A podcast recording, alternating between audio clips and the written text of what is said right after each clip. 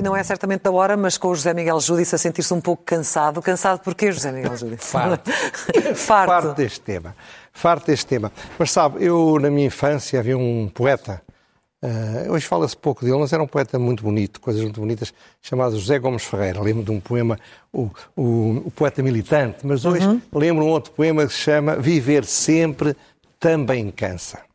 E eu digo que falar destes temas, criticar o governo também cansa, mas às vezes não há outra alternativa. Sabe que o governo teve a sensatez de colocar mais ou menos na, digamos, na, na retaguarda a ministra e a diretora-geral. Ela agora voltou outra vez e não disse coisas muito disparatadas, há que dizê-lo. Ela é uma mulher muito inteligente, nunca disse o contrário. Está a falar da Ministra da Saúde. Sim, sim. Mas, de facto, eh, o que eu acho é que estou farto também de, do que está a acontecer. E, de facto, eh, o, que há, o que há aqui, temos presente, é um fracasso, um fracasso do governo na luta contra as variantes e continua a passar-se a mensagem que isto é inevitável, que isto é uma variante terrível que vem não sei de onde. Um fracasso deste governo e de todos os governos, uma vez não, que a estratégia governo. global tem sido semelhante? Deste, governo, a pandemia começou neste governo. Não venho agora dizer que a culpa é do Passos Coelho. Não, não, não, eu estou a falar de governos, não estou a falar apenas de Portugal, não, estou a falar Portugal, de outros países, eu, a Inglaterra também começou a descontrolar. Eu já tenho tão uh... pouco tempo para, para, para estudar o caso português, agora não me obriga a estudar 27 países. Não, o, porque eu digo aqui, olho para Portugal e vejo um conjunto de erros que podiam ter sido evitados. Repara, o que é que está a acontecer agora? Agora, finalmente, aliás, disse o que já estava há uma semana, mas agora as próprias autoridades disseram estamos totalmente o país no seu todo dentro do famoso retângulo ou quadrado vermelho do chamado quadrado mágico. E, portanto, a situação agora, para aplicarem aquelas regras, isto deve tudo recuar até não sei aonde já devia estar a recuar há muito tempo, de acordo com as regras que o governo assumiu. Uhum. Agora, de facto, o que se passa é que eu não sou negacionista. Tenho imensa cautela, respeitei as regras todas que mandavam respeitar, sem prejuízo delas serem muitas vezes completamente estúpidas, inconsequentes, inadequadas. Agora, uma coisa é eu ser uma pessoa cautelosa e saber que isto é perigoso, outra coisa é eu entrar na litania ou no romance de que isto é uma coisa de coitadinho do governo, coitadinha da Ministra da Saúde, coitadinha da Diretora-Geral de Saúde, não podem fazer nada porque há uma variante horrível que veio da Índia. As uhum. coisas não têm de ser assim. E nós não podemos estar a criticar outros governos. Repare, o Brasil tem uma taxa de infecções muito inferior à portuguesa em função da população. E nós estamos, e muito bem, a criticar o Bolsonaro. Mas não vejo aplicar nada parecido com este governo que tem cometido erros palmares na forma como junto, como tem gerido esta questão. Não vou falar do que se passou antes de março. Sim. Vou falar mas, apenas uh... e dar exemplos. Mas dar exemplos, exato. Do que se passou desde março. Primeiro erro, o famoso quadrado mágico que eu, logo dois dias depois, baseado num conjunto de pessoas que diziam o mesmo, critiquei. Espantosamente, o governo não deu um segundo do seu tempo para debater com outros especialistas, que não os que o governo escolheu, para dizer que este quadrado mágico era um disparate. Bom, o fracasso do quadrado mágico foi óbvio, porque, como eles diziam, e eu disse, o R1, o RT acima de 1 é a regra. Só excepcionalmente é que está abaixo. Portanto, nós estamos sempre numa zona de risco. Ora bem, o governo não reconheceu o fracasso do quadrado mágico e, pior do que isso, quando o Presidente da República, que é mais fino do que eles todos juntos, veio dizer que era preciso visitar esse quadrado e alterá-lo, uhum. assobiu para o lado e manteve tudo exatamente como estava. Mas depois, quando o quadrado mágico que eles não alteraram é completa, total e absolutamente atingido ao ponto do extremo do tal área vermelha, o governo, em vez de então aplicar aquilo que ele disse que ia fazer, não vai fazer aquilo que diz que ia fazer. Não é possível, portanto, termos uma regra que existe afirmando-nos que vão fazer de uma certa maneira, e quando a regra chega ao ponto de ter de se fazer, eles dizem, como nós dizíamos quando éramos miúdos, eu estava a reinar. Isto é, estava a gozar, não era a sério. Hum. Mas, isto é a evolução do quadrado mágico. Era disparatado, devia ter sido mudado, mas se não, se não era disparatado e se não devia ter sido mudado, ao menos que o respeitem. Mas não concorda com aquilo que foi feito. Uh, provavelmente já vai falar do que foi feito em Lisboa, mas sim, prossiga, prossiga. Pois a história do Sporting continua a não se falar disso. Há um silêncio absoluto. Ora, a origem, a origem matemática... Onde é que está esse inquérito, não é? Já há tanto o tal inquérito não inquérito. aparece. Sim. Mas quando aparecer, tem alguma ilusão que o inquérito vai ser para absolver toda a gente. Ou então há de haver um polícia que há a passar, que por acaso não é amigo de ninguém, e é aquele que se lixa. A final dos Champions do Porto. Eu não preciso citar a Merkel, não, não, não li o que ela disse, não sei o que é que ela disse, apenas sei que ela disse qualquer coisa, mas não há dúvida que a variante inglesa, a variante alfa, é mais forte, é esmagadoramente dominante no Porto. E a, e a variante Delta é esmagadoramente dominante em Lisboa. É Lisboa. Isto não é porque de um lado se fala ao 100 e do outro lado se fala assado. Isto é, não é porque uns são dos Dragões e outros são do Benfica. Isto alguma razão tem de haver para isto. Uhum. Porque é que não se assume o erro que se cometeu? É que foi um erro absoluto ter deixado de fazer cá a Champions. Como, aliás, se viu. Depois, repare, não se investiu na vacinação a sério, tenho falado disto na área metropolitana de Lisboa e na área metropolitana do Porto. Há dias, ontem, ouvi um senhor político importante de Lisboa, creio que se chama Gaspar, a, vangloriar-se... Vereador. Sim, a, a vangloriar-se ter triplicado em, três, em duas semanas o número de vacinações. Mas espera aí. Eu acho bem que ele se vanglorie, mas não era bom também ter dito nessa altura e não disse. Portanto, eu peço desculpa de não ter montado esta estratégia quando aconteceu a história do Sporting. Repara, está a ser reconhecido, embora o, o, o Almirante, como vive muito tempo debaixo d'água, é uma pessoa sensata e fala pouco, ele de facto disse, não conseguiu negar, e várias pessoas têm dito, que de facto durante os fins de semana eh, baixou substancialmente as vacinações em Lisboa. Acha normal que eu conheço pessoas que vivem no interior e que têm 30 e tal anos já receberam duas vacinas. Muita gente. Eu tenho 71 anos e ainda só recebi a primeira, em abril. E estou à espera que me chamem para ver, para receber a segunda. Não seria normal que eu e pessoas da minha idade já tivéssemos sido chamados para receber a segunda vacina. Não estão a morrer pessoas por causa de só terem uma vacina. Repara a redução de testagem. Era normal, é normal que depois do Sporting a testagem tivesse sido reduzida. É normal que o doutor, que o almirante Gouveia Mel tivesse dito que vamos ter mais de 100 mil por dia e como há dias não sei quem é que anunciou isso, foi numa televisão qualquer que eu vi, nunca mais chegámos às 100 mil. Já chegámos, já chegámos. Agora, mas tivemos sim. dois meses sem chegar. Sim, sim. Porquê é que não chegou mais cedo, claro? E agora temos um problema de termos recebido menos vacinas do que aquelas que estávamos à espera. Mas, mas, mas vendo menos, porquê é que não se dá prioridade às pessoas mais velhas? Porquê é que são vacinados? Há zonas do país onde está tudo vacinado. Não sei se sabe isso. Hum. Porque a distribuição das vacinas é feita à Lagardère. Portanto, depois, não sei quem bem que disse isto, a DGS mudou oito vezes. Oito? Oito vezes neste ano, desde janeiro, as regras da AstraZeneca. Ah? Oito vezes. Você acha que isto é normal? Você acha que é normal que isto funcione assim? Como é que é possível gerir? Somos o campeão europeu da mudança das regras da AstraZeneca. Veja, a incompetência. Sendo que as orientações que chegam da Europa também não, não são muito uh, positivas a esse nível, também mas, ajudam mas, a lançar ninguém, confusão. Ninguém mudou é? oito vezes as regras da AstraZeneca, isso Sim. posso lhe garantir. Repare, nós temos um regime pensado em 74 chamado Estado de Emergência e Estado de Calamidade. Não era possível, num ano e meio praticamente, terem criado um regime legal seguro, que não fosse inconstitucional, para este tipo de situações ligadas à saúde. Mas ah, ninguém diz coisa nenhuma, é normal que isto aconteça. É normal que legislam por dar cá aquela palha. Preocupam-se com coisas que são manifestamente secundárias.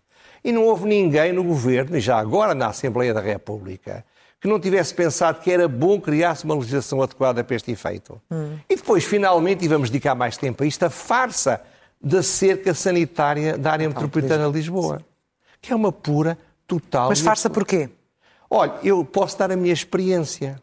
Eu, na sexta-feira, fui a Elvas. Aliás, recomendo, não vão todos ao mesmo tempo, porque Elvas é muito pequenina, mas passei um fim de semana maravilhoso. É uma cidade linda, com monumentos fantásticos, come-se muito bem, as pessoas são simpaticíssimas. Ora bem, mas saí da área metropolitana de Lisboa, eu fixei, às 3 horas menos um minuto. E passei na Ponte Vasco da Gama meia hora antes.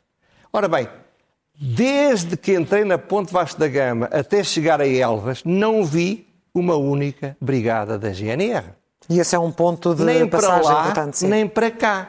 Uhum. Quando voltei domingo às 5 da tarde, não vi uma única brigada da GNR a perguntar às pessoas que vinham entrar na área metropolitana de Lisboa se podiam entrar ou não podiam. Você acha normal que se faça uma cerca sanitária e sabendo que há um nó de autoestradas, você conhece como todos nós, que é, eu tenho de ir ler para não me enganar, a A2, a A13 e a A6 reúnem-se ao pé da Marateca, não era de pôr ali uma barragem para controlar esta questão. É impossível colocar eh, a polícia em todas as estradas, mas há vias que são obviamente mas, mas, eh, prior, prioritárias isto, para esse, é para esse fator. Eu li, ouvi na rádio, quando ia para, ia para Elvas, que nos comboios e nos autocarros de não. turismo não mandavam parar as pessoas. Não. Porquê? Porque a Covid enjoa nesses meios de transporte. E mais ainda, no domingo à noite, todas as televisões estavam cheias, porque evidentemente o governo, ou alguém por ele, eh, informou as televisões para irem filmar nos sítios onde havia umas brigadas. Sim. E eu vi, vi, vi umas placas.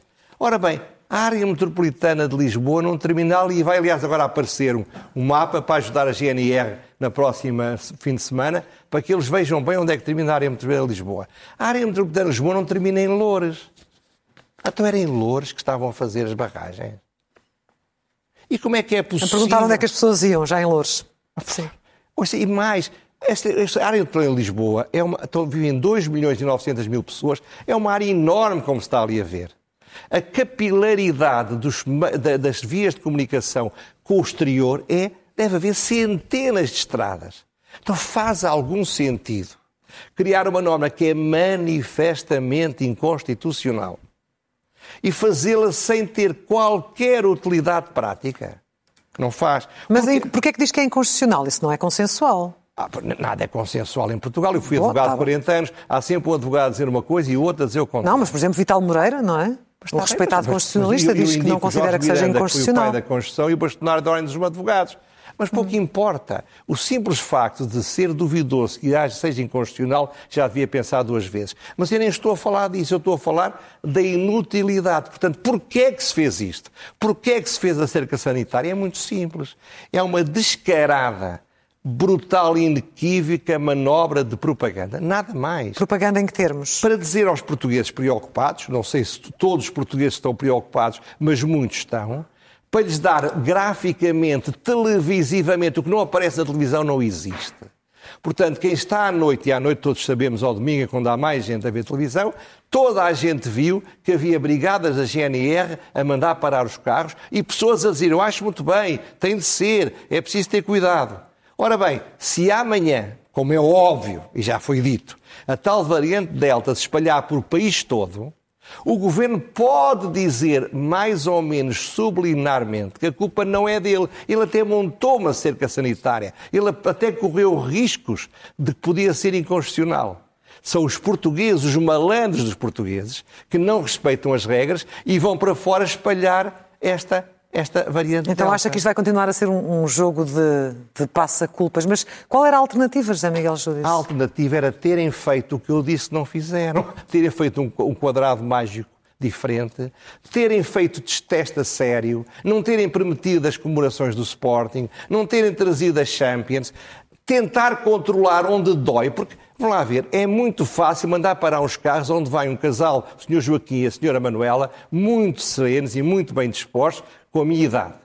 É mais difícil controlar a malta jovem que vai toda em grupo, mas a polícia é desses que deve tratar. Está-se a dizer que são eles que pegam ao reservatório de Covid neles. Pois então, em vez de atuar em relação a esses, estão a atuar em relação aos, aos, aos, aos pobres uh, viajantes, como eu, que de facto têm todos os cuidados todos os cuidados desde o princípio. Portanto, o que eu acho, de facto, sinceramente, é que, apesar disso, o país começa a perceber que isto é fraudulento. E por isso é que eu digo que estou farto. Isto é uma fraude organizada de forma sistemática. Com muitas cumplicidades, com muitas resignações, com muita vontade para seguir o que o Sr. Estado diz. Mas o que é facto é que nós estamos a anunciar, alguns até com um brilhozinho nos olhos, a dizer: bom, vai agora vir a quarta vaga e é preciso fazer um novo confinamento e se calhar tem de haver um novo estado de emergência. Mas acha que há quem deseja ardentemente essa, essa quarta vaga e esse confinamento? Eu vejo na televisão, claro, eu vejo na televisão. Vê esse brilho nos olhos? Eu, com um brilhozinho nos olhos. A sério? Ai, veja com atenção, porque eles dizem com um ar tão seguro, tão sereno, tão, tão aparentemente com aquela gratidão perante si próprio que nós temos quando acertamos. Estão a ver, é? Eu avisei. Mas perante os números, José Miguel Júlio disse que estão a subir, perante os números em UCI... Que números? Oh, oh, oh, claro. Acha oh, claro, que... Há 300 e tal pessoas internadas. Quantas 400, pessoas foram sim. internadas por outras razões? Sim, sim, mas eu estou a falar com, morreram, com o aumento do número de casos, oh, oh, não é? desculpe lá. Morreram 150 pessoas, salvo erro, nos últimos três meses. Quantas pessoas morreram do outro lado? Disse uma especialista em cancro que nos próximos três anos vão morrer milhares de pessoas de cancro porque não fizeram os rastreios. Uhum. Você não, não está a contabilizar a saúde mental das milhares de pessoas que estão a sofrer com esta situação. Não está a contabilizar a saúde mental das pessoas que não têm empregos estáveis, não têm a garantia do teletrabalho, que estão, estão a ver o desemprego aumentar, dos pequenos empresários que colocaram as poupanças de uma vida e que agora você acha normal que não se possa abrir um restaurante depois das 10 e meia e possam andar centenas de pessoas na rua, tudo ao molho, em fé em Deus, sem que as autoridades façam coisa nenhuma? É que é muito mais fácil proibir o restaurante ou proibir a loja de abrir do que ir em cima dos matulões que não respeitam as regras. Acha que de alguma forma agora o certificado Covid a ser aplicado a nível interno vai ser uma importante é, ajuda. É outra coisa extraordinária é que ouvi dizer agora que mesmo com o certificado é preciso ter quarentena. Eu ouvi dizer agora que não se pode dar, dar facilidades. Por exemplo, qualquer pessoa com certificado pode ir almoçar ou jantar até que hora quiser com o restaurante. Por cálculo se diz que é injusto. Vamos, vamos esperar por quinta-feira para saber... É injusto para Sim. os outros, mas é injusto para os outros porquê? Eu tenho 72 anos, é injustíssimo para mim que eu não possa correr 20 km como corria quando tinha 20 anos. E agora vai-se proibir o jovem de 20 anos correr 20 km. Mas está tudo doido, ok? Bom, o tempo sorge. E agora, porquê é que eu acho que o povo não Sim. está tão parvo como isso? Nós somos cautelosos, gostamos de ser, não arriscar, mas de facto o que acontece é que nós muitas vezes acabamos mais cedo ou mais tarde por perceber. Não somos assim tão estúpidos. E esta sondagem. E acha que já há manifestações nesse sentido, é isso? A sondagem de Intercampos é muito curiosa. É apenas uma sondagem. É uma sondagem, mas acha que já é um indicador, sim. Repare, o PS perdeu, digamos, de um décimo do apoio que tinha no mês anterior. Passou de 37, quase 38, para 34,5. Todos os partidos da oposição à esquerda e à direita subiram. Uhum. Os partidos da direita estão com 42% somados Bem, sei que somar é difícil, por causa do Chega, mas seja como for, estão 7,5 pontos percentuais à frente do PS. E o que é mais curioso, os dois partidos têm sido menos conciliadores, menos resignados, menos fiéis à estratégia de Covid do governo, que são o Chega e o Iniciativa Liberal, alcançaram, nunca tinham tido tanto, 16,5% de intenção de voto. Hum. Um, um 10 e o outro 6,5%. Eu admito que o, que o tal arraial que, que pôs toda a gente, aliás, a comunicação social entrou em coro, entrou em coro, mas há milhares e milhares de pessoas, ou centenas de milhares de pessoas, que acham isso bem. Não é por acaso que em todo o mundo está a haver gente a ganhar eleições, precisamente porque não vai na teoria dominante do cuidado a qualquer preço. Eu volto a dizer, eu tenho todos os cuidados comigo, com as pessoas que estão comigo. Nunca ando ao pé de outras pessoas na rua sem máscara. Não estou a almoçar em casa, a não ser tenho um pequeno jardim, há sempre no jardim, para não correr risco. Sim, mas no caso da Reais é um bocadinho mais difícil de cumprir este tipo de regras e parece que se prepara para fazer outra. Mas acha que isto foi bem visto por grande parte da população, pelo menos 16,5%? Eu, eu, posso, eu posso estar enganado, mas hum. o que eu acho é que as pessoas começam a perceber que a desculpa das variantes e a desculpa dos ingleses e a desculpa do, do, azar e a desculpa de Deus que não gosta de nós e a desculpa dessas coisas não é suficiente, que há uma responsabilidade muito grave da parte das autoridades. Muito bem. E repare, o Presidente da República, a posição do Presidente da República está a dar conforto ao PSD. Eu estou convencido que é provável que o PSD deixe, mude, se afaste desta ideia de seguidismo em relação ao PS. Porque o Presidente da República não pode ir mais longe. Quando me diz, ah, mas ele só diz o estado de emergência, o que é que ele pode dizer? Ele pode dizer que vai interferir no papel do governo. Isso não pode. Mas a mensagem politicamente é clara. Não há nenhuma justificação para isso. Ele disse, ele disse-o claramente, já disse mais vezes do que alguma vez o ouvi dizer. Mas ele defendeu ações pontuais também. Mas claro, tem de haver ações pontuais e eu tenho de ter cuidado. Ações pontuais como aquela que ocorreu em Lisboa, na, é, mas, na região metropolitana. Tem uma ação de pontual para 2,9 milhões de pessoas, tudo cheio de buracos onde toda a gente passa. Uhum. Você tem alguma ilusão que quem quis sair da área metropolitana saiu com qualquer problema? Foi o meu caso. Eu, aliás, saí respeitando a lei. Mas à claro. volta, à volta poder-se-á dizer que não estava a respeitar a lei. Aliás, estava a pensar que me obrigavam a dormir e só, só fora da área metropolitana, nada. Você acha isto normal?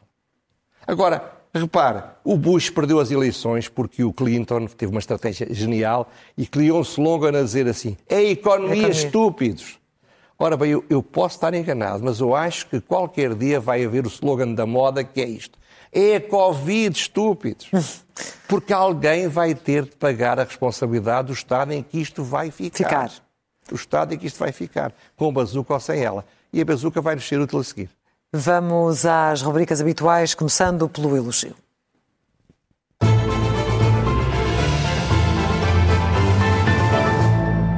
Que é para quem? Ora bem, para a Comissária Europeia Elisa Ferreira. Ela uhum. disse, confessou há dias, eu vou citar, é penoso ver que Portugal, com estes anos todos de apoio, basicamente 30 e tal anos, ainda está entre os países mais atrasados da Europa. É verdade. Eu acho que é pior do que isso. Estamos cada vez mais atrasados em relação a países que estavam mais atrasados do que nós. Agora, uma pessoa que faz parte da nomenclatura, como é uma, uma é comissária, é preciso ter muita coragem para dizer o que ela diz. Bravo, parabéns. Ler é o melhor remédio.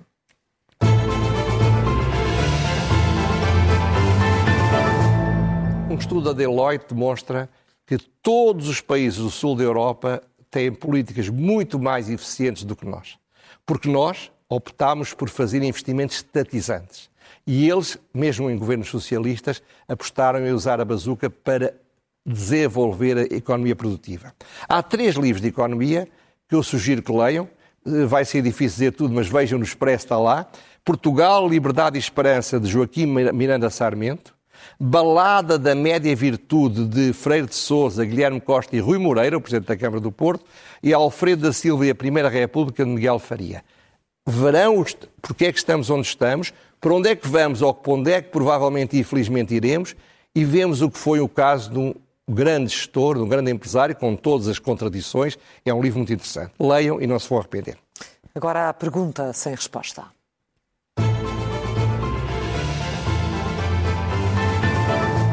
A quem?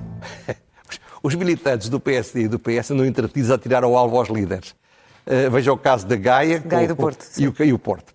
Ora bem, o que é que isto é? Isto é muito sintomático que cheira a fim de ciclo. Já nem mesmo no partido do poder as, as bases, os quadros, aquela malta que vive disto, estão dispostos a fazer o que o líder manda. Portanto, a pergunta é para as pessoas que ainda ouço dizer não, mas é preciso recuperar o PSD, não, é preciso recuperar o PS. Não era melhor que eles tirassem daí da ideia? Não seria melhor que começassem algo de novo, mais fresquinho e deixando de fora essa malta que realmente nem aos líderes de que depende tem respeito? Fica a pergunta, e finalmente a loucura mansa.